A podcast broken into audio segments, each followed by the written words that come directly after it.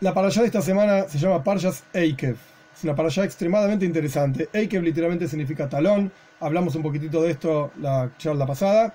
Eh, no voy a detenerme en este asunto, sino que hoy vamos a estudiar sobre el tema de brajot, bendiciones. Brajot, bendiciones. ¿Por qué justamente en esta parasha vamos a estudiar sobre bendiciones? Porque en esta parasha hay un pasuk, un versículo súper conocido. El versículo dice: Ubeirachtes Hashem a Vas a comer, te vas a saciar, digamos, llenar la panza en criollo, y vas a bendecir a Dios tu Señor por la buena tierra que te dio. Obviamente, eres Israel, de esto estamos hablando, la tierra de Israel. Esto es lo que dice el pasuk, el versículo. De este versículo se aprenden muchas cosas, muchas realmente, en muchos sentidos. Y de hecho, el primer tratado talmúdico, o sea, la primera parte, por llamarlo de alguna manera, del Talmud, se llama Brajot y habla todo sobre bendiciones. No es que solamente hable de este versículo, habla de montones de otros temas también. Pero hay una gran parte que habla sobre cómo se bendice y qué bendición hay que decir, etcétera. Nosotros no vamos a estudiar ahora todos los detalles de la bendición, de las bendiciones, digo, no es el punto, pero sí vamos a tratar de estudiar qué significa una braja, qué significa una bendición. Primero, una pequeña, pequeña reseña, muy cortita, reseña alágica, sí, legal, para entender un poco cómo es esto de la brajot. El único lugar en la toira donde dice un versículo como este, similar a este, porque hay algunos versículos que no es que se repita todo el versículo, pero las ideas, digamos, se repiten. El único que dice, como este versículo de esta parte, es justamente este paso. Beirachtes Hashem queja Tenés que bendecir a Dios tu Señor. ¿Cuándo tenés que bendecir a Dios? La Torah lo dice. Veo jalta, sabata. Vas a comer, te vas a saciar. Es la traducción simple, literal del versículo. Quiere decir que después de comer tenés que decir una bendición, una braja. ¿Qué significa comida? Esto de vuelta es una reseña alágica simple, no todos los detalles, porque no es el objetivo. ¿Qué significa una comida legalmente hablando en el judaísmo? Pan. Eso es comida. El resto es solamente acompañamiento. Entonces, cuando la Torah, cuando la dice veo alto, vas a comer, ¿de qué está hablando? Pan. Vas a comer pan. Y no solamente esto, te vas a saciar, o sea que hasta cierto punto vas a tener una cierta cantidad de pan que comiste, y después que tenés que hacer verachta, tenés que bendecir a Dios. De aquí se aprende que Birkat Amazon, la bendición después de las comidas, específicamente pan, que ya dije que comida significa pan, es una bendición bíblica. Es una bendición que la Torah dice que tenés que bendecir. Tenés que hacer una braja, sea lo que fuere que es, que vamos a estudiar, paciencia. Pero vos tenés que decir una braja. Esto es la única bendición bíblica. Hay una discusión entre nuestros sabios sobre otra más, la bendición de la Torah, de estudio de Torah, por cuanto está escrito en la Torah también. Cuando llames en el nombre de Dios, tenés que rendir grandeza, honor, algo así, a Dios. Entonces hay quienes dicen, hay una opinión que dice que esto se refiere a la bendición de la Torah. Entonces tenemos una, con, certeza, y a lo sumo dos bendiciones bíblicas.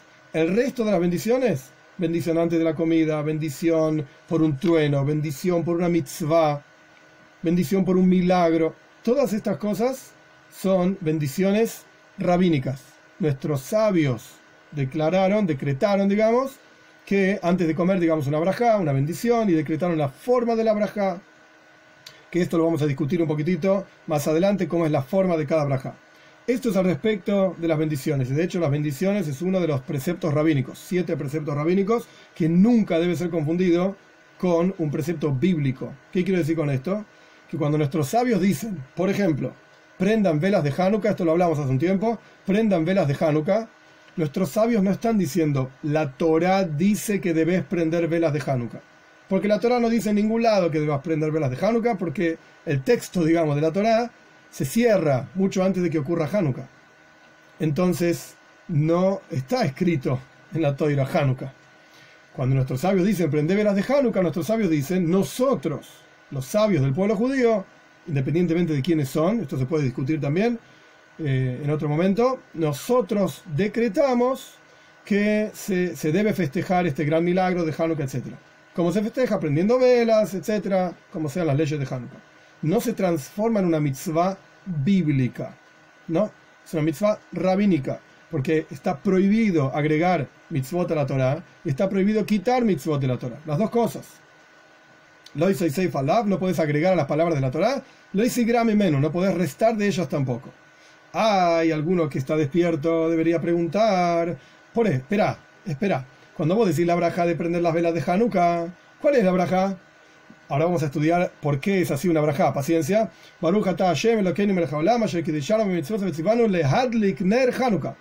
Texto rápido, la traducción simple. Bendito eres tú, Dios, Rey del universo, que nos santificaste con sus preceptos. Así se dice con sus preceptos. Vamos a estudiar esto.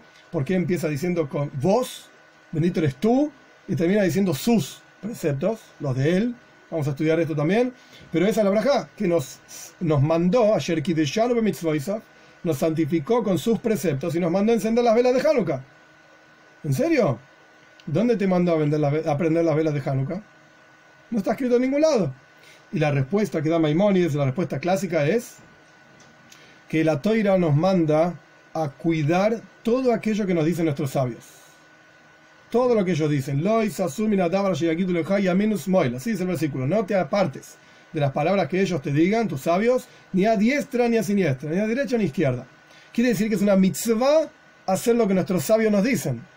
Entonces, cuando yo digo una bendición por una mitzvah rabínica, que Dios nos mandó a encender las velas de Hanukkah, y en realidad en la práctica no existe eso, en realidad lo que estoy diciendo es, Dios me mandó a escuchar las palabras de, nuestros sabios. Y las palabras de nuestros sabios son, anda a prender la vela de Hanukkah entonces es como si Dios me hubiese mandado a prender la vela de Hanukkah. Y es una mitzvah para mí no apartarme de lo que dicen mis sabios. Pero esto no quiere decir que es un agregado a las 613 mitzvot de la Torah. No, eso está prohibido. De la misma manera que está prohibido restar. Bien, dicho todo esto, esta fue la, pequeña introducción alágica, digamos, legal. En la parsha de esta semana aparece la braja, en, en mayúscula, digamos, subrayado, la bendición, Beojalta, besabato, verachta. Vas a comer, te vas a saciar y vas a bendecir. ¿Qué quiere decir bendecir a Dios? ¿Cómo es eso? ¿Nosotros bendecimos a Dios? Tendría que ser justo al revés. Dios me bendice a mí. Eso sería lo lógico. Dios es la plenitud absoluta. Dios, todo lo contrario, Él crea el mundo para dar y para demostrarse, como está escrito, Oilam Gesed y Bone, el mundo fue construido con bondad para expresar la bondad divina. Él creó este mundo y a nosotros y con nosotros expresa su bondad. Él me tiene que dar una braja a mí. Él me tiene que bendecir a mí. Obviamente si quiere, pero no, no estamos discutiendo eso. El punto es que yo necesito la braja de Dios. Él necesita mi braja. ¿Cómo es esto? ¿Cómo funciona? Para entender esto, vamos a compartir varios textos la estructura, por así decir, de lo que vamos a estudiar es así. A partir de, entender, basados en un texto que se llama Sefer Ahinuch, ahora voy a contar quién era y, el texto de él. Vamos a pasar por algunos otros textos, uno que se llama Budaram, después voy a contar quién era, etc. Y vamos a llegar a un texto del Rashba, Rashba Shlomo Benaderes, después voy a explicar quién era, y vamos a terminar con Hasidut. ¿Por qué ese va a ser el, camino, digamos, de, nuestra clase? Porque vamos a ver cómo los grandes sabios de todas las épocas, digamos, del pueblo judío, entendieron esta cuestión de bendecir a Dios, qué significa eso, y vamos a ver cómo en la práctica todos, casi yo diría todos, niegan, digamos, rechazan una posible explicación de esto de bendecir a Dios. La rechazan, la dejan afuera suena loco y no va. Y dan otras explicaciones. Vamos a estudiarlas. Y después viene Hasidut y nos dice, muchachos, todo lo que se fue rechazando a lo largo de tantos años, no lo rechaces. No pienses que, no, no pienses que no va. Va también. La toira es tan amplia y la perspectiva que nosotros podemos tener del universo es tan amplio que no podemos rechazar una forma de entender las cosas y buscamos, y de hecho la hay, y lo vamos a explicar, la forma de entender las cosas, incluso aquello que, fue rechazado durante tantos años. No, no, tiene algo para enseñarnos también. Paréntesis, no es parte de la clase, pero para entender la idea, Revzusha Danipoili, un Rebe Hasidische de la época del Alte Rebe, decía que no sé si me acuerdo todas, pero hay siete cosas que podemos aprender de un ladrón. Es decir, todo lo que Dios creó en el, universo es para enseñarnos algo. Todo. No hay cosa que uno diga, esto no tiene nada para mí. Puede ser que no encuentres qué es lo que te va a enseñar, ¿ok? Busca, pregunta, analiza, qué sé yo. Haz lo mejor que puedas.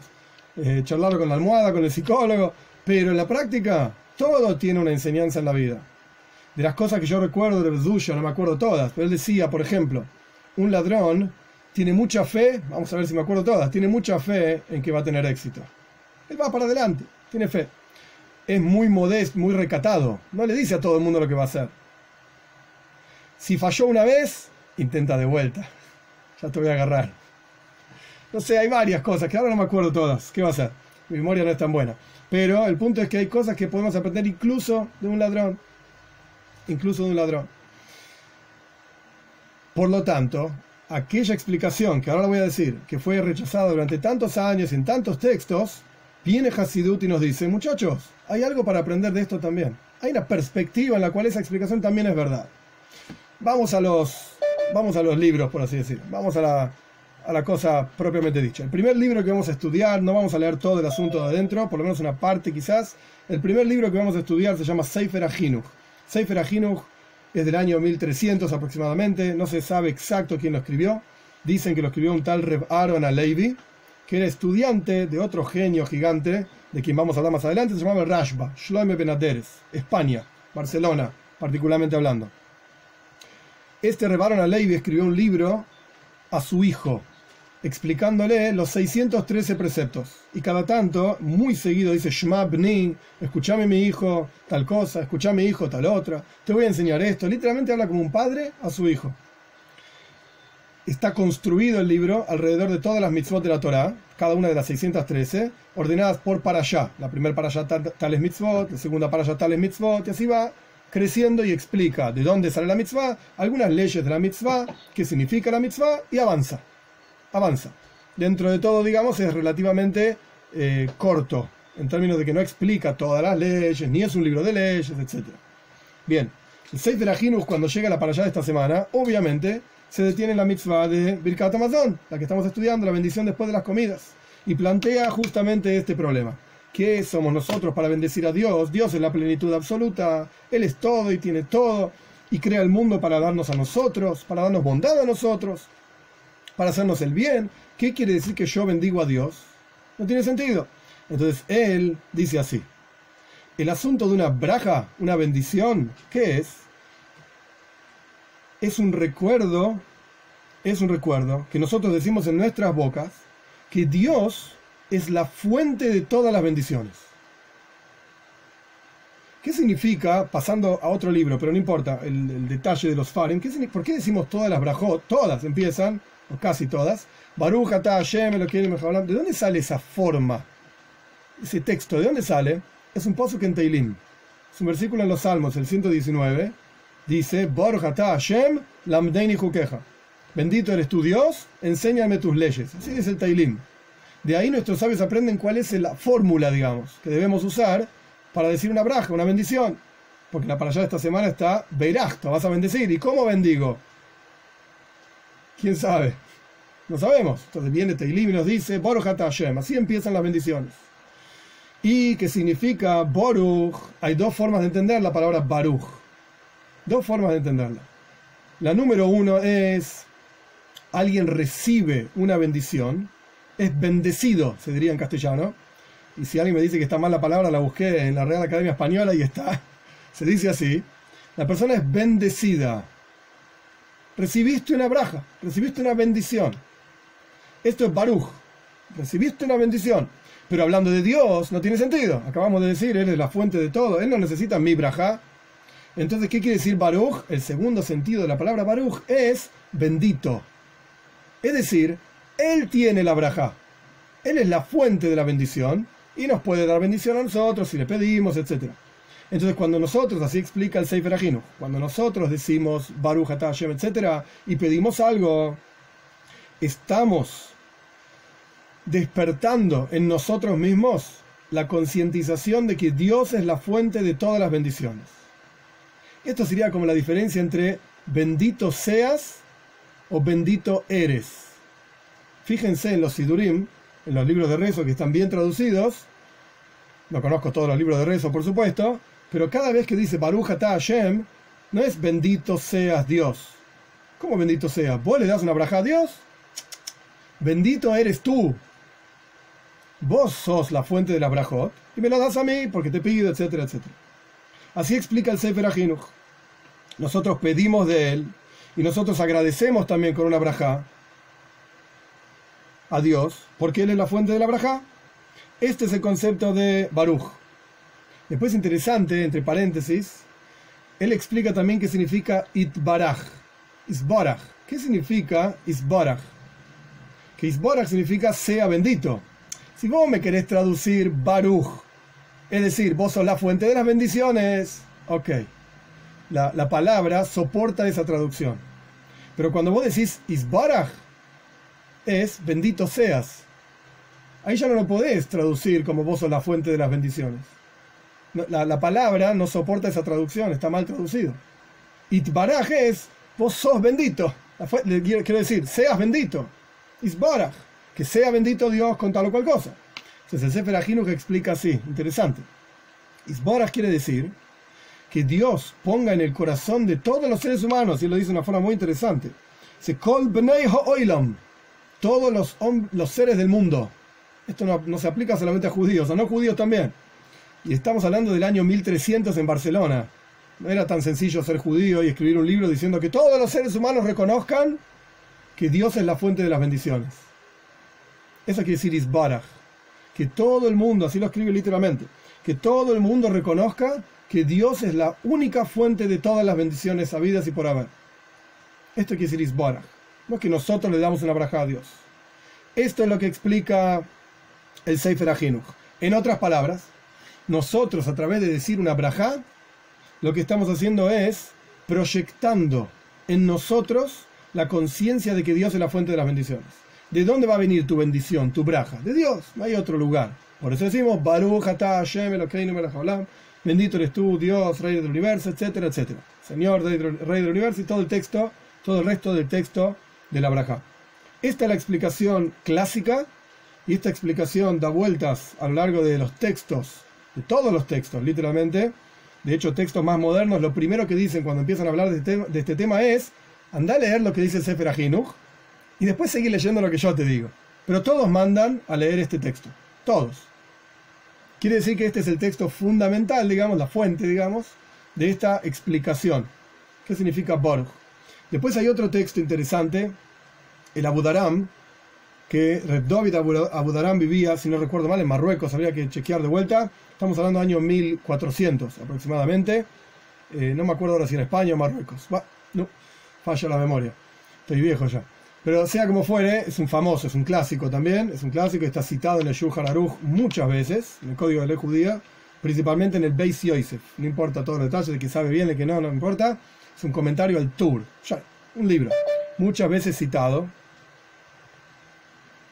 muchas veces citado. Em, el Abudaram se detiene en otro punto más. Trae esta misma idea, mucho más cortito, pero trae la misma idea de que Dios es la fuente de las bendiciones. Y se detiene en otro punto. Si ustedes prestan atención en el texto de una braja, no sé si lo tradujeron alguna vez o se fijaron alguna vez en, en la traducción en castellano, como dije al comienzo, todas las bendiciones empiezan hablando en primera persona, vos le hablas directamente a Dios y terminan en tercera persona. Todas. Y si uno escribe un texto, si uno tuviese que escribir un libro, y la mitad del libro está escrito de una manera, eh, no quiero, la mitad del, no quiero decir la mitad del libro, en una misma oración escribís de una manera y mezclas con la otra, sos un burro. Estás escribiendo mal, no se entiende tu texto. Ponete de acuerdo cómo lo querés escribir. ¿Cómo son las brajot? ¿Cómo son las bendiciones? Baruja Tashem, traducción literal. Bendito eres tú, Dios. ¿A quién le estás hablando? A Dios, directamente. Bendito eres tú. Elokeinu Melech Oilam. Nuestro Señor, Rey del mundo. Bien, ¿cómo sigue? Que nos santificó con sus preceptos. Ahí ya cambiaste. Ahí no estás hablándole a Dios. Cambiaste las palabras, el tiempo, digamos, el, el artículo creo que se dice. Cambiaste y empezaste a hablar de sus, en tercera persona. Nos santificó con sus preceptos,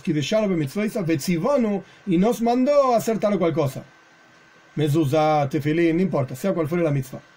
Entonces el Abudarán se detiene en por qué todas las brajot empiezan hablando en primera persona y terminan hablando en tercera persona. No se entiende. Y trae básicamente dos explicaciones, interesantes ambas, que a través de estas explicaciones vamos a entender un poco mejor qué es una braja, cómo funciona una braja, una bendición. Él trae así. Primero que nada, tenés que saber que Dios tiene dos aspectos, por así decir. Hay un aspecto revelado de Dios, que lo conocemos a través de sus acciones. ¿Qué quiere decir esto? Dios crea el mundo, es el creador de todas las cosas, como le dicen Boreolam, el creador del mundo. Esto nosotros vemos el mundo a nuestro alrededor y lógicamente hablando, no me voy a detener ahora en toda la cuestión de la lógica y la filosofía, no es el punto, pero lógicamente hablando uno puede llegar rápidamente a la conclusión de que hay un creador y que hay un Dios. No hay que ser demasiado inteligente, no hay que ir demasiado lejos. Hay un creador entre paréntesis, una de las formas más shooting, más simples que hay, todo lo que existe en el universo es limitado, es finito, y se puede partir en pedacitos finitos. Esto lo dice el Joyos Alebois, los, los, deberes del corazón, otro Sefer, otro libro clásico, año 1050 aproximadamente en España, y Todas las cosas en el mundo se pueden partir en pedacitos. Hoy en día nosotros sabemos que los pedacitos son cada vez más chiquititos. Primero pensaban en partes de, yo sé, de pan, después empezamos a pensar en moléculas, después en átomos, después en partículas subatómicas, partieron la cantidad de, pedacitos que quieras. Pero cada pedacito tiene una medida limitada, finita. Cuantas más medidas vos juntes, podés juntar una cantidad que quieras de medidas, pero nunca vas a tener una medida infinita. Siempre vas a tener finito. Podés juntar dólares, un dólar, dos dólares, tres, cuatro, cinco, seis, por generaciones y generaciones nunca vas a tener infinitos dólares. A lo sumo vas a tener muchos dólares, más alto. Da mucha tzedaca. Pero infinitos nunca vas a tener. Porque a, través de juntar partes limitadas y finitas de una cosa, nunca saltás a un salto cualitativo y pasás a tener infinito. No existe eso. Quiere decir que el mundo un día empezó. El mundo es finito, limitado, mundo, llámese todo el universo, es, es un, rejunte de partecitas limitadas y finitas, que sí que tiene un límite en tiempo y en espacio. Un día empezó. Entonces de algún lugar tuvo que salir, si un día empezó. Llámese el creador. Ay, me van a decir, ah, pero entonces no sabes no sabe la respuesta. Decir Dios, ¿por qué no miras un poco la ciencia? Ok, esto hay que discutirlo en otra clase. Y la respuesta simple, rápida, pero hay que profundizar para que se entienda mejor, la respuesta simple y rápida es, la ciencia no tiene pruebas de nada. Son todo teorías, nada más. Y en el peor, pero el peor de los casos, mi teoría es que hay un creador y hay una motivación de por qué el mundo fue creado. Y la teoría científica es, no sabemos por qué estamos acá. Ok. Vos no sabes por qué estás acá y tu vida no tiene ningún sentido. Sé feliz. Yo sé por qué estoy acá y mi vida tiene sentido. Y soy feliz. Ese es el peor, peor de los casos. No es que uno tiene pruebas por sobre el otro. Al fin y al cabo, ¿sabes qué? Yo soy feliz pensando que mi vida tiene sentido y sirve para algo. No soy una casualidad de la, del el choque de dos partículas, etcétera, etcétera. No, no, no. Mi vida tiene un porqué. Pero bueno, se puede profundizar, se puede ampliar ampliamente, largamente, etcétera. No es el punto de esta clase. El punto por qué llegamos a esto es porque hay un creador hay un creador. Entonces, ese creador lo reconocemos a través de sus acciones, de la creación del mundo. Esto es revelado. Por eso la braja empieza, Baruch Hashem, le hablamos directamente a él. Pero la divinidad, ¿qué es Dios? Esto no lo sabemos. No lo entendemos. Entonces termina la braja diciendo Asher Kideshanu, que nos santificó. Porque la esencia de Dios no la entendemos, está oculta esa cuestión. Está oculta vemos a Dios, conocemos a Dios por sus acciones, pero no lo conocemos por lo que Él realmente es. Y esto es como el cuerpo y el alma. Está el cuerpo, lo vemos, y el alma que está dando vida al cuerpo en el interior del cuerpo. Pero esto no lo entendemos, sabemos que es así, Porque vos ves un cuerpo vivo y decís que tiene, que tiene vida, y ves un cuerpo muerto y tiene exactamente las mismas cosas que tiene un cuerpo vivo, pero sin embargo está muerto. ¿Y qué, qué diferencia hay? Tiene todos los miembros, todos los órganos, todo enterito. ¿Y por qué uno está vivo y el otro no? Porque tiene una llama, uno tiene un alma y el otro no. El otro no.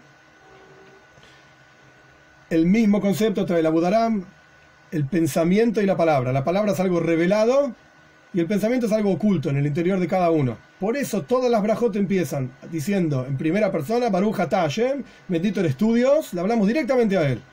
La parte revelada de él que entendemos. Y terminan todas las brajot, Asher que él nos santificó con sus, hablando en tercera persona, sus preceptos. Así es la, estructura, digamos, de todas las brajot. Un paso más en esto, el Rashba, que era el maestro Rashba se llamaba Shloime Benaderes, España, año 1300, en Barcelona, un gigante, gigante de la toira, que incluso es interesantísimo ver los detalles de la vida del Rashba. Él tiene un escrito, que yo no recuerdo todos los detalles, hoy estoy con el no recuerdo todo el día, pero el punto es que él tiene un escrito en donde describe uno de sus días, cómo es un día de él, que sale a pasear, sale a caminar, y, tiene miles estamos hablando literalmente miles, y eran manuscritas de responsas rabínicas que hasta el día de hoy vivimos y bebemos de la sabiduría del Rashba. Cómo él, tenía el tiempo para ser médico, creo que era médico también, para ser filósofo, para ser místico, para ser rabino y salir a pasear. Y se tomaba un té y, estaba tranquilo. Impresionante, impresionante. No sé cómo tenía tiempo, pero el punto es que Rashba escribe algo similar a lo que yo mencioné antes, eh, con un poco más de profundidad. En Dios, por un lado tenemos la, idea de que Él es la existencia primaria.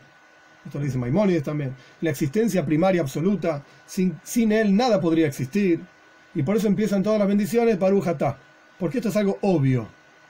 Pero después de vuelta, la esencia de Dios, en las palabras de Él, Eino Musak, no es comprensible. No lo podemos entender y por lo tanto todas las, todas las brajot terminan a propósito, esto es lo que agrega, digamos, el Rashba, a lo que yo dije antes, a propósito nuestros sabios la pusieron de esta manera las bendiciones, para que vos sepas que la esencia de Dios no la podés entender.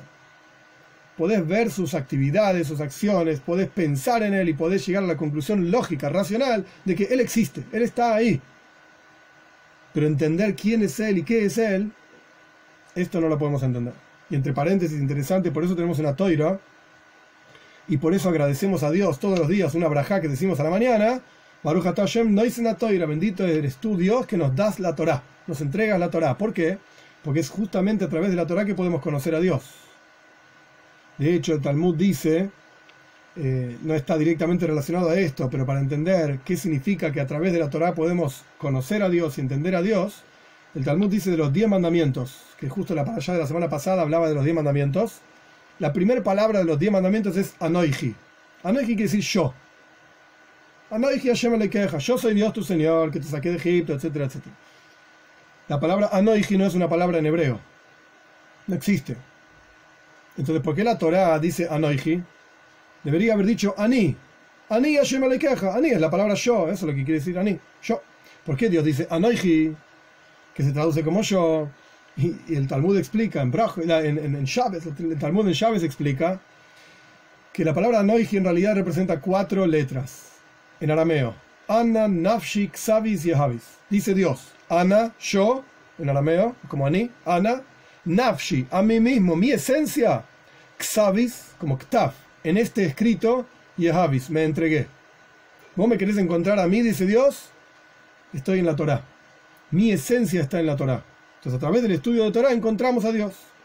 Por eso la Torah también se llama Torah Oir. Perdóname, la palabra Noji aparece en la Torah escrita Noji. Claro. La traducción. Bueno, es justamente lo que, estoy explicando. El Talmud explica que Anoiji no significa nada. Nosotros lo traducimos como la palabra yo, Ani, yo. Pero técnicamente hablando no es una palabra en hebreo. Te digo más. Hay otra explicación talmúdica que tiene toda su explicación hasídica de qué quiere decir, la palabra anoiji es yo en egipcio. Por lo menos el egipcio que se hablaba en el momento que estaban ahí. Es en egipcio anoiji.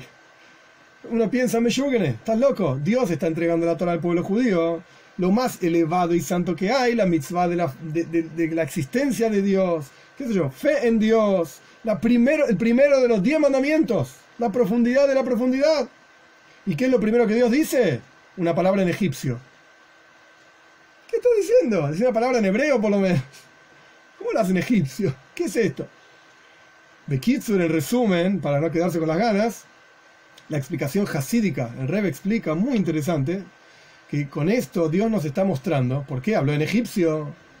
Con esto Dios nos está mostrando que las palabras de Dios, las palabras de la Torá, e incluso los asuntos más profundos de la Torá, como Anoiji, la existencia de Dios, tiene que ser difundido en todas las lenguas, en todos los lugares, e incluso bajo ciertas condiciones de las mitzvot y qué sé yo, incluso a los no judíos también. Por eso habló en egipcio. Para mostrarnos que incluso en egipcio tenés que difundir Torah, tenés que enseñar Torah. Con las reglas que correspondan, etcétera, ahora no es el momento. Pero es interesante, esa es la explicación hasídica, el Rebbe lo dice. Interesante. No, sea como fuere, vamos a volver un poco para atrás. Con esto explicamos entonces qué, qué tenemos hasta acá. Punto número uno, la, la traducción correcta de la palabra Baruch es que Dios es bendito, es la fuente de las bendiciones. Vos me vas a querer traducir bendito seas, estás equivocado. No se puede traducir así, porque Dios es la plenitud de todo. No necesita tu braja, tu bendición. Este punto número uno. Punto número dos, ¿por qué las brajotes están construidas de la manera que están construidas? Ok, lo explicamos también. Estamos hablando de dos aspectos, digamos, en Dios. Un aspecto revelado y un aspecto oculto. Como cuerpo y alma, como el conocimiento de Dios y el desconocimiento de su esencia. Lo conocemos a Él a través de sus acciones, no a través de quién es Él y qué es Él. Esto no lo conocemos. Y de esto trajimos varias explicaciones. Ahora bien, dicho todo esto, viene el pensamiento hasídico y nos da otra vuelta de rosca. Una vuelta de rosca diferente. Y el pensamiento hasídico, no con estas palabras, pero no importa, la idea es así, se pregunta por qué tenés que rechazar una de las explicaciones de una palabra. Si hay una palabra, X, en este caso Baruch, que tiene más de una explicación, en este caso dos, o sea, Boruch, bendito eres, porque sos la fuente de la bendición. Y dos, Boruch, bendito seas, porque recibís las bendiciones. Si estas son las dos verdaderas, correctas, porque si mentimos no tiene sentido. Si estas son las dos verdaderas y correctas traducciones de esta palabra, quiere decir que ambas son reales. Por un lado, nosotros pedimos la braja de Dios, y cuando decimos Baruch, debemos pensar en que Dios es la fuente de las bendiciones, en que Él es el, que, el, único, que, el único que puede darme sustento, salud, alegría, hijos, todo lo que pedimos en las, en las bendiciones del Shmon Esre, de la Amidad, todos los días, tres veces por día, etc. Él es el único que puede darme todo esto. Ok, esto es un pensamiento. Pero por el otro lado, estamos diciendo que Dios sea bendito. Nosotros le estamos dando una braja, una bendición a Dios. Y esto también es verdad. Pero ¿qué significa? Si generación tras generación, como explicamos antes, este, esta idea se rechazó, ¿por qué de repente viene Hasidut y dice, no, para eso también vale? ¿Cómo esa también vale? ¿Qué significa? ¿Qué quiere decir eso? Y la idea es así. Punto número uno, explica Hasidut, que, que, de hecho está basado en el Zohar, está basado en Kabbalah esto, lo que pasa es que Hasidut le pone letras más claras y más simples para entender. La palabra braja, que nosotros decimos Baruch, la palabra braja viene de la palabra Mavrich. Mavrich significa, como hay una palabra técnica exacta que yo no la recuerdo ahora, pero es tomar el, el sarmiento, se llama, la hojita, la, la, ramita, perdón, del viñedo, se toma esa, esa ramita y se la baja hacia la tierra y se la mete adentro de la tierra para que saque raíz y salgan nuevas, nuevas plantas. ¿Cómo multiplicás una vid, la planta de, la uva? ¿Cómo la multiplicás? De vuelta, agarrás una ramita y la enchufás adentro de la tierra. Una ramita que por otro lado está enchufada, está ligada a la tierra y tiene sus raíces. Esa ramita, no sé si vieron un viñedo alguna vez, el original original está en el piso. Esto es como toda una cosa enmarañada, no se mueve, el viñedo es una, una especie de enredadera. ¿Qué hace la gente para poder trabajar con el viñedo como corresponde? Ahí está la clásica imagen del viñedo como una cosa levantada, con palos que se le ponen para atar, digamos, el viñedo de esos palos y las uvas crecen cayéndose, digamos, tirando, cayendo para abajo. Porque si están todas en el piso, vos caminás por el viñedo y pisas todas las uvas. Te estás arruinando. Entonces, el viñedo original es una especie de enredadera. Crece de esa manera. Se, lo, se pone eh, ramas, madera, lo que sea, una estructura para que el viñedo crezca por sobre esa estructura y que sea más fácil recoger las uvas. Cuando uno quiere multiplicar ese viñedo, bajás de esa ramita, la enchufás de vuelta en el piso y crece un nuevo una nueva rama, digamos, de, de, vid. Bien, esto se llama en hebreo Mavrich. Mavrich es la misma palabra que Baruch, Breija. Breija significa también un canal. Cuando nosotros decimos Baruch cuando decimos bendito eres tú Dios, lo que estamos haciendo es diciendo, Dios, que seas proyectado hacia aquí abajo, desde tu mundo, de tu nivel tan elevado y qué sé yo, que se proyecta energía hacia aquí abajo. Baruch que sea proyectada la energía de Dios en este mundo. Así como se proyecta el viñedo y se mete dentro de la tierra para que crezca algo en la tierra, para que surja algo nuevo y florezca, etc. De la misma manera le pedimos a Dios que baje su bendición aquí abajo, su energía aquí abajo, para que florezca algo nuevo en mi interior, en el interior de cada uno de nosotros. Que éste tenga hijos y que el otro tenga sustento y que el otro tenga salud y así sucesivamente, todas las cosas que pedimos en las bendiciones. Este es el punto número uno que explica Hasidut. El concepto de una brajá lo que significa es no solamente reconocer que Dios es el que te puede ayudar y por lo tanto pedirle, sino que en el momento en que vos estás diciendo la brajá, en ese momento estás proyectando justamente esa energía. Estás proyectando esa energía sobre tu vida y esa energía se cumple en tu vida. En otras palabras, cuando vos decís, bendito eres tú Dios que bendices los años, o sea, tener sustento, la braja la decimos en presente, que Dios efectivamente bendice los años. No estamos pidiéndole a Dios, che, Dios, cuando tengas ganas mandame unos pesos. No estamos diciendo eso. Estamos diciendo efectivamente Dios me está enviando los pesos. Eso es lo que decimos. Y si uno BMs realmente tuviese fe en Dios, y si uno BMs realmente no tuviese plan B, sino que el único plan que hay es Dios, vos me tenés que ayudar, porque no hay otro que me pueda ayudar y no hay otro plan, esa braja se revelaría en nuestra vida. Esa bendición realmente se materializaría. Pero ¿qué pasa? Todos tenemos plan B. Todos tenemos, bueno, si no funciona las tres veces por día que rezo, vamos a hacer algún geschäft, algún negocio por ahí, por acá, a ver si ganamos unos pesos. Todos tenemos un plan B. Y ese es el problema. Hay una, historia cortita, famosa, del de, Rebe. El Rebe daba brajot, daba bendiciones, la gente pasaba y el Rebe repartía dólares y la gente pedía cosas al Rebe. ¿Para qué quiere decir una bendición del Rebe? Que el Rebe rece para, a Dios para que Dios te bendiga. Y obviamente el Rebe tiene más mérito que uno, entonces el Rebe reza por la gente, etc. Bien. Y la historia es dos parejas que pidieron braja, pidieron bendición al rey para tener hijos, porque no tenían hijos. Entonces una de las parejas pasó, no sé si la mujer, el hombre, no importa, creo que era la mujer, por dólares para, y le pidió al rey una braja para tener hijos. El rey le dio un dólar, le dijo una braja que tenga hijos, y la persona esta salió de, la, de, recibir el dólar y se fue a comprar un cochecito. Cochecito de bebé. Al toque, el rey me dio una braja, yo me compré un cochecito porque lo voy a necesitar, voy a tener hijos. Y la otra pareja pasó, también pidió una braja al rebe, el rebe dio la braja y no tuvo hijos. ¿Y cuál es la diferencia? La diferencia está clarísima. La primera persona que pasó tenía una fe absoluta y total. Si tengo braja, tengo bendición, estoy proyectando de Dios una energía hacia mi vida y voy a tener un hijo, hijo, hija, lo que sea. Y el otro, no, no, qué sé yo, el rebe te dio una braja, ¿Eso quiere decir que vas a tener un hijo? No sé, ya pedí tantas brojos y tantas cosas porque no tiene realmente fe, realmente confianza en que esto es emes, en que esto es verdad. En que cuando vos rezás todos los días y decís, me voy Hashonim, que Dios bendice el año, ¿Qué quiere decir tener sustento. Esto es emes, esto es así. Dios está bendiciendo en ese momento tu sustento. En otras palabras, es lo mismo que, lo mismo que acabo de decir, pero simplemente otras palabras. La bendición de Dios está. Esto no hay dudas. La pregunta es si nosotros estamos preparados para recibirla.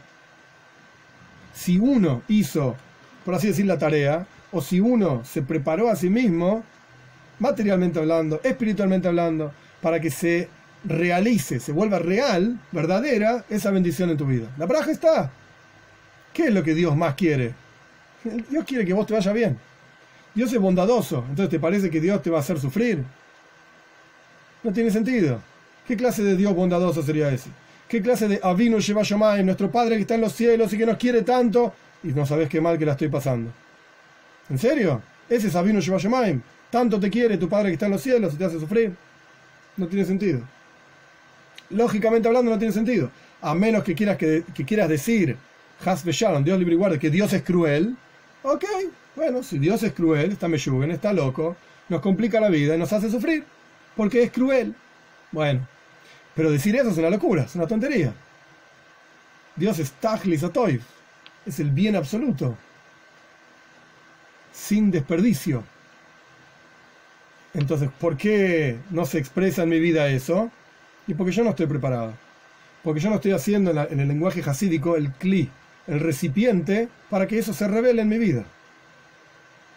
Este es el concepto de una braja, de una bendición. Proyectar la energía de Dios hacia este mundo. En este contexto vamos a entender por qué las dos explicaciones de la palabra Baruch, de vuelta, que Dios es bendito y que Dios recibe mi braja, mi bendición, ambas son reales. ¿Por qué? Porque hay un nivel en el cual, obvio que Dios es la fuente de todas las bendiciones. Y Él da y qué sé yo. Pero si vos no estás preparado, esa bendición como tener un vaso roto, con agujeritos, lo, llenás de agua y se te cae el agua por todos lados. Porque no sirve así, tenés que tener un cli, un recipiente. Entonces, cuando nosotros decimos Baruch, es decir, Dios es bendecido, lo que estamos diciendo es, queremos proyectar a Dios acá en mi vida. Obvio que Dios es la fuente de todas las, todas las y todas las bendiciones, pero quiero que esa fuente se proyecte en mi vida. Y esto es la braja, por así decir, la bendición que nosotros le damos a Dios. Proyectate, mostrate, que se materialice y se revele toda esa energía que vos tenés en mi vida. Yo lo quiero ver. Y no solamente ver en términos espirituales, muy lindo, soy rico espiritualmente hablando, pero no tengo con qué comer eh, la cena de hoy a la noche. No, que se materialice, que se vea con los ojos de carne y hueso, digamos. El rey solía decir, le mata a Fajim, por debajo de 10 Fajim, que es una medida, es toda una discusión alágica, no importa el caso ahora, eso quería decir que se materialice y se vea en la práctica en mi vida. No me vengas con cosas espirituales, muy lindo. ¿Y con qué como? Esto es lo que quiere decir una braja, y estas son las dos explicaciones de la braja. Adkan, hasta acá, un nivel. Preguntas y dudas. Yo tenía idea que la, la palabra baruch, la palabra bendición, eh, tenía, tenía el origen en, algo bueno. tenía ese origen de algo, un origen de algo bueno. Por lo menos en español. Ah, eso no sé. Eso no te sabría decir bendiciones, entonces es el cabo que, eh, digamos, que digamos, cómo reproducís una vida. Mabrich, exacto, a Mabrich es a Geffen. Son dos, dos eh, explicaciones que yo di. Una es traer hacia abajo la vid para que se conecte con la tierra y crezca algo nuevo. Yo le expliqué esto diciendo que se revele en la práctica, materialmente hablando, la, la bendición de Shem en nuestra vida. Y esto es que nosotros bendecimos a Hashem. Lo, proyectamos acá a este mundo. Porque al fin y al cabo, Dios creó el mundo entero. Para, ahí va, ahí va, un segundito, un segundito. Dios creó el mundo entero para estar revelado acá en este mundo, para ser conocido. Entonces es muy lindo que Dios esté oculto, pero ese no es el tajlis, no es el objetivo de la creación. Entonces nosotros, perdón, a través de bendecir a Dios, lo que estamos haciendo es proyectarlo a Dios acá abajo, revelarlo aquí abajo. En otras palabras, yo voy a comer una galletita. Para tener un ejemplo cualquiera. Voy a comer una galletita. Todo esto dentro de la primera explicación de la palabra Borg. Voy a comer una galletita. Muy bueno. Si yo digo una braja, una bendición, la que corresponde según lo que nuestros sabios determinaron, voy de mina y mezoina y lo que sea, la, braja que corresponda, porque cada cosa tiene su braja, su bendición, porque cada energía es diferente, etc. El punto es, yo digo la braja, ¿qué es lo que estoy haciendo en la práctica? ¿Qué significa que yo digo esa braja? Según el Sefer Ahinuch, lo primero que trajimos, que estoy siendo consciente que Dios es la fuente de las bendiciones. Ok, buenísimo. Pero en términos más simples, bien simple, y en realidad lo más profundo, lo que dice el Zohar, lo que dice Hasidut, estoy revelando la presencia de Dios en mi vida. Porque estoy yo concientizándome de que esta galletita que voy a comer viene de Dios. Y estoy agradeciendo a Dios que me la dio. Y entre paréntesis, el Talmud presenta una contradicción, clásico, para entender qué significa una braja. En un lugar está escrito Lashem Ha'aretzum A Dios le pertenece la tierra y todo lo que la llena. Ok, todo es de Dios. En otro lugar está escrito En otro lugar está escrito los cielos son cielos de Dios. Y la tierra se la dio al ser humano. ¿Ah? Entonces de Dios es el cielo y la tierra me la dio a mí. Entonces, o a Dios le pertenece la tierra y todo lo que la llena, o me la dio a mí. Es una contradicción. Responde el Talmud, Kan lifnei braja, kan le ajar braja. Un versículo está hablando antes de que vos digas una bendición. La Shema Aretzum Loya. A Dios le pertenece la tierra y todo lo que la llena. Todo es de Dios. No tenés permiso de tener beneficio de este mundo si el mundo es de Dios. Y en la segunda, el segundo versículo, que los cielos son los cielos para Dios y la tierra se la dio al ser humano, es porque nosotros dijimos una braja y por así decir, entre comillas, compramos el permiso para tener beneficio de este mundo. En palabras hasidishes, pasamos a ser conscientes de que todo lo que está a nuestro alrededor, en este caso la galletita que vas a comer, le pertenece a Dios. Entonces, por lo menos, comprala, redimila, hacela tuya, pedí permiso, son diferentes formas de decir lo mismo. Pedí permiso a Dios de beneficiarse de su mundo, porque es de Él. Decir una braja. Decir una braja. Esto es al respecto de ser conscientes de, la presencia de Dios. Y junto con eso va de vuelta la segunda, la segunda explicación de, la idea de Boruch. Entonces, Breija, por un lado, Breija significa un canal de conexión, por otro lado, significa Mavrich, bajar la presencia de Dios. Y por otro lado, significa ser consciente, son las dos explicaciones, ser consciente de que Dios es la fuente de todas las brajot. Dos ideas. O proyectamos a Dios aquí abajo y lo bendecimos, lo proyectamos, lo bajamos acá y somos conscientes de él. O que las dos, las dos cosas van a la vez, y esta es la novedad hasídica. O reconocemos que Él es la fuente de todo. Él es la fuente de todas las bendiciones, Él es la fuente de todas las cosas que hay aquí abajo. La novedad, digamos, hasídica es, ambas cosas ocurren a la vez. No podés negar, como venimos haciendo hace miles de, cientos de años, Sefer Ahinu, el Abudaram y otros Farim, otros libros, el Rashba. Dejamos de lado una de las explicaciones. ¿Cuál es la que dejamos de lado? Y que lo, que lo traemos a Dios aquí abajo. ¿Qué es eso? ¿Vos le estás dando algo a Dios? Suena rarísimo bendecirlo a Dios viene el hasidismo y te dice, ¿no te das cuenta que está dentro de la palabra? No es algo nuevo que antes no, no se sabía o algo que inventó, sacó de la galera el hasidismo. Ah, estos vinieron con el Baal a inventar cosas que no sé, cosas de mandinga, como dicen. ¿De dónde lo sacaste? Estás inventando cualquier pavada. Nunca estuvo en la Torá. Vos tenés una Torá nueva. No sé de dónde lo inventaste. No. ¿Por qué no lees la palabra? Traducí la palabra. A ver. Baruch. Baruch quiere decir bendito seas. Esa es la traducción de la palabra. ¿Y cómo le decís eso a Dios? Claro, proyectado seas. Revelate en mi vida. Vos, como sos en tu esencia, y más aún, que se revele tu bendición aquí abajo en forma material. Y que yo, obviamente, pueda tener el suficiente ser yo, el suficiente recipiente para que esa bendición se, se materialice que de vuelta no quiere decir solamente dinero, es un ejemplo sencillo nada más. Salud, alegría, lo que sea que la persona necesita, Mashiach, lo que pedimos en las 12 bendiciones intermedias que están en la Amidad, se llama. Pedimos un montón de cosas, que Dios nos redima, que, yo qué sé, montones de cosas. que todo eso sea real en mi mundo material de ser humano que yo vivo acá abajo, no solamente en un mundo espiritual. No solamente en un mundo espiritual. Estas son las explicaciones de la palabra Baruch, pero no está relacionado con el concepto de bueno. Bueno es Tov. Tov no tiene nada que ver con Baruch, son otras letras, otra, otra idea, digamos. Pero el, inicio, el, inicio de la es el reconocimiento de la fuente de las bendiciones. Esto es la forma clásica de entender el concepto de bendición. Clásica quiero decir que está en, el, en la historia, digamos, de, de todos nuestros textos por cientos de años. Esa es la forma clásica de entender. La forma hasídica de entender, que igualmente, lo, repito, eh, está en el Zoyar también, no es que el hasidismo lo sacó de la galera, está en el Zoyar, esta misma idea, nada más que expresada de otra manera. El hasidismo le pone otras letras, otra, como que lo, vistió de otra manera al concepto para que sea más masticable para nosotros. Eh, y el concepto es que nosotros proyectamos a Dios en nuestra vida. Eso es Boruch, eso es una braja. Eso es una braja que es el mismo concepto que también está traído sobre Birkas Koyanim. En Parshas Nasoy, en el libro anterior de la Torah, Parshas Nasoy, aparece la braja de los Kohanim. La bendición de los Kohanim. que Dios te bendiga y te cuide, etc. Toda una braja.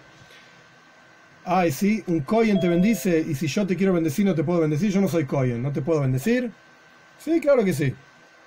De hecho, el Talmud dice, Al te birjas hediot kala que no sea la bendición de un tipo simple algo de poco valor a tus ojos. Si una persona, judío y no judío, no importa, te dijo una braja, responde amén. Que así sea, que se cumpla, que se materialice. Claro que sí, es Dios que te está dando una braja. ¿Por qué? Porque cualquiera puede pedir a Dios, buscar a Dios y decirle a Dios, baja y proyectate y revelate en la vida de este tipo que te vaya bien, que tengas atzlaja, que tengas éxito, que Dios te bendiga. Así sucesivamente cualquier texto, digamos, perdón, de bendición que uno pueda decirle a otro, es emes, es verdad. Estás buscando de la fuente de todas las bendiciones que se proyecte algo en tu vida. Que se materialice y se revele algo en tu vida. Que sea real. Un paso más, una vuelta de rosca más que es toda una, forma de ver las cosas de diferentes maneras, si Dios quiere estas bendiciones o si Dios necesita estas bendiciones. Hay formas de verlo y ya lo discutimos también, si Dios nos necesita, no nos necesita, etc. No me voy a meter en toda la cuestión. Pero sea como fuera que uno explique que Dios quiere esto, porque se le canta, porque tiene ganas, o que Dios necesita esto, esto es lo que Dios está esperando. Dios está esperando que nosotros le, le demos una braja, le demos una bendición. De hecho, y yo lo conté esto en algún otro momento, en alguna otra clase, sin duda, el Talmud dice que una vez Rabbi Shmuel Koyen Godel, el gran sacerdote Rabbi Shmuel, entró en Yom Kippur, a Kodesh HaKodoshim, al lugar más santo del templo, y lo encontró a Dios ahí sentado, así dice el Talmud, y Dios le dijo, Ishmoel Bri Borgeini, Ishmael, mi hijo, dame una braja, dame una bendición. Dios le dijo eso a Ishmael, era una persona, un ser humano. Era un Cohen Gadol, ok, un sacerdote, todo lo que quieras. Pero un ser humano. Borgeini. ¿Y qué le dijo Rabbi Ishmael? Esto lo charlamos. ¿Qué le dijo Rabbi Ishmael? Que sea la voluntad tuya. Y el Rotzain, que sea tu voluntad, que tu misericordia supere a tu enojo. Ishmael le dio una braja a Dios. ¿Qué significa eso? Si Dios es la plenitud de todo.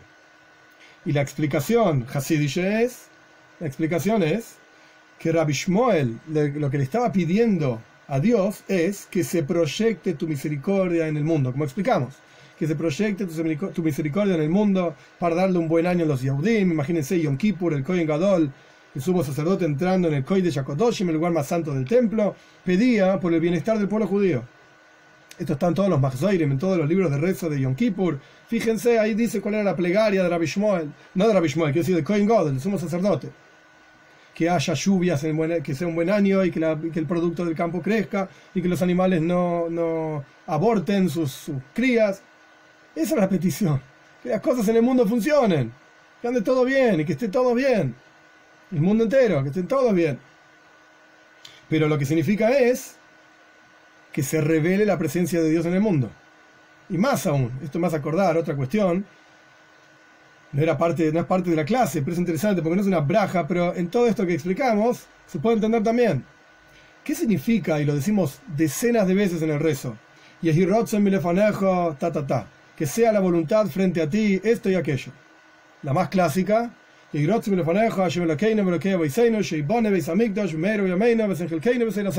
sea la voluntad frente a ti, Dios nuestro Señor, que se reconstruya el templo, Beis Hamikdash, rápido nuestros días y danos nuestra porción en la Torah. Ok, muy lindo, le, decimos, le pedimos algo a Dios. ¿Qué significa Yehi Rotzoin? Que sea la voluntad de Dios. Si querés, querés. Si no querés, no querés.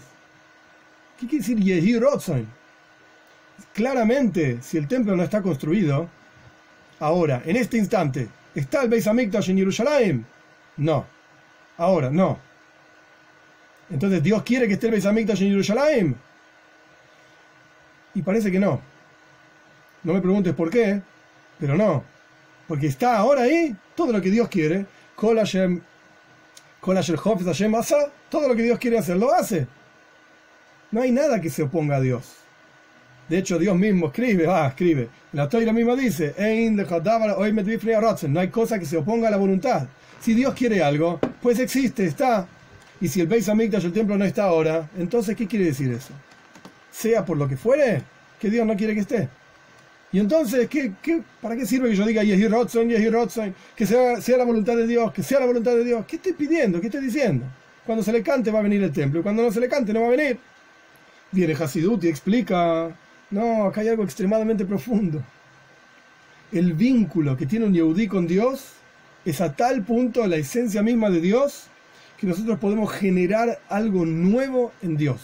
Yehi Rotze.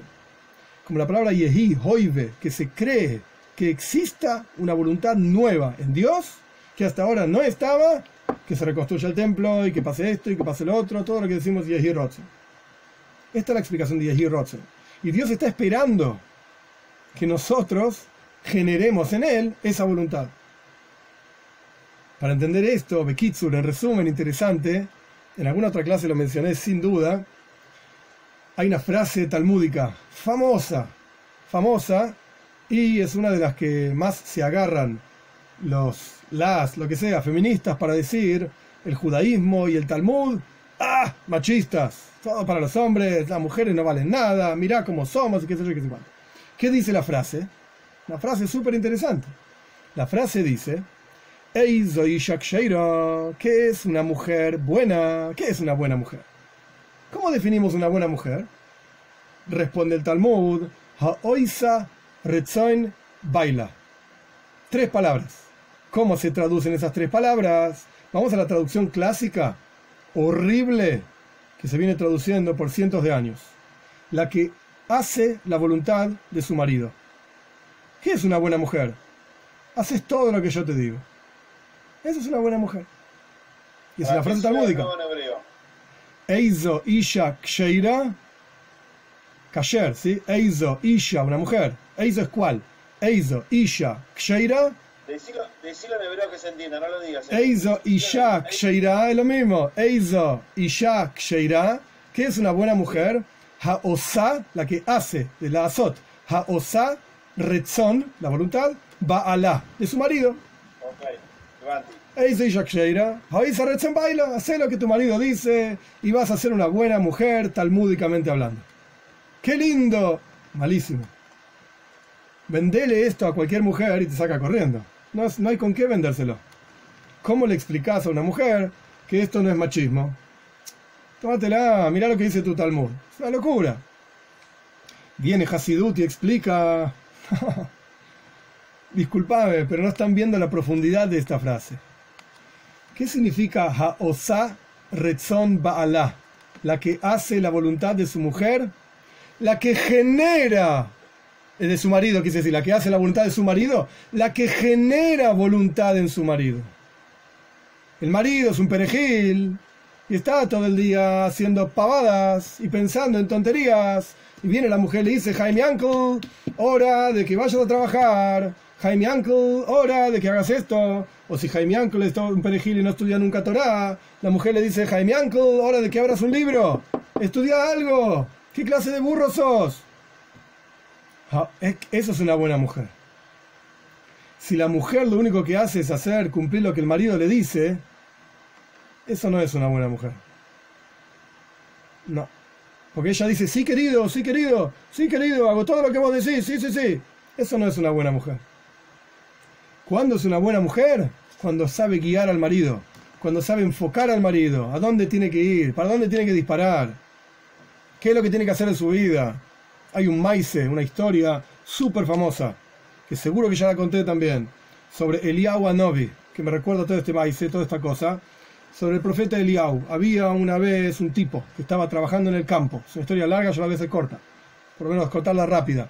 Un tipo que estaba trabajando en el campo y se le apareció un árabe, que en aquella época estamos hablando hace por lo menos, qué sé yo, 900, a, no, ¿qué 900? Mil años atrás, una cosa así, 1500 años atrás, se le apareció un tipo, un tipo cualquiera, y le dijo a este que estaba trabajando en el campo, Dios te quiere dar riqueza. ¿Querés? El tipo levantó la vista, lo miró, le dijo, tomátela, viste, estás loco. Estoy trabajando, estoy ocupado. No me molestes. Ok. El árabe este se dio media vuelta y se fue.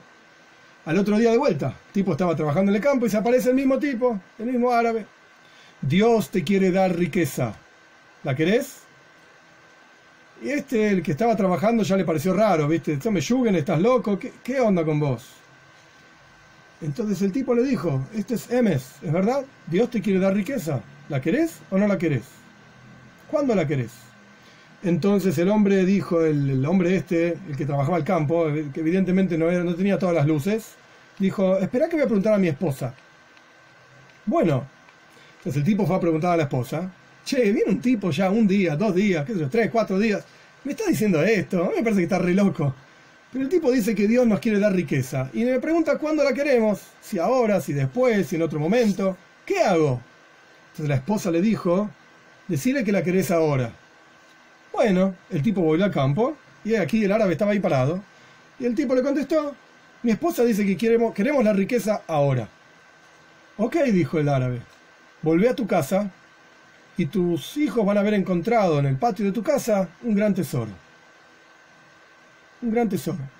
Pero sabe que yo voy a volver de acá a seis años y vamos a ver, me tenés que devolver toda esa riqueza.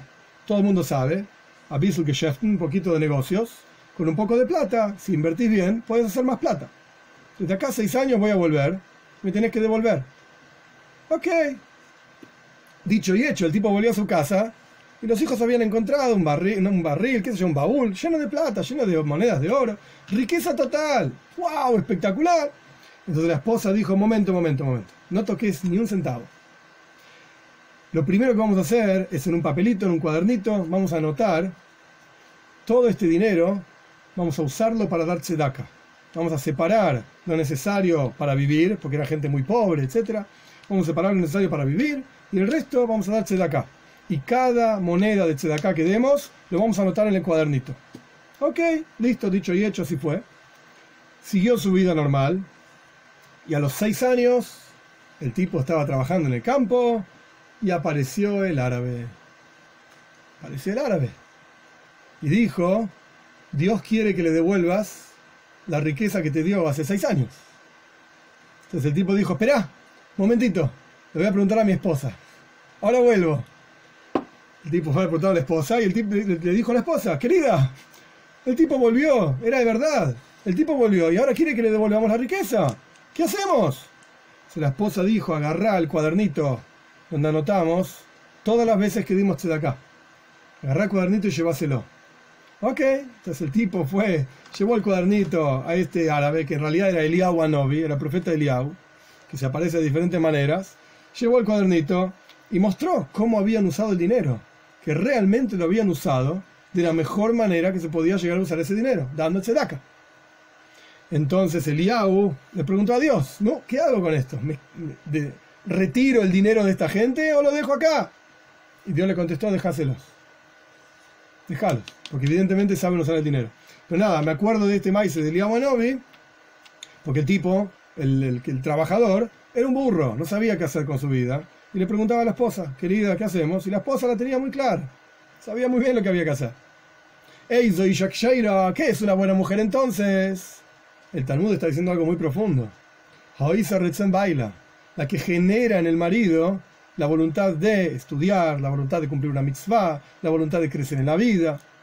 Y esto llevado a lo que estábamos hablando, ya para ir terminando, Yehi Rotzoin, que sea la voluntad de Dios esto y aquello. ¿Qué es en, el judaísmo? El hombre por excelencia es Dios. Y la mujer por excelencia es el pueblo judío. Eso es, ese es el maíz en el judaísmo.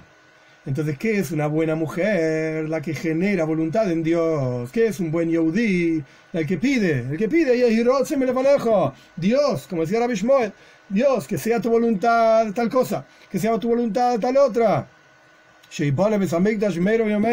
Que se reconstruya el templo rápido en nuestros días. Nosotros, Dios está esperando.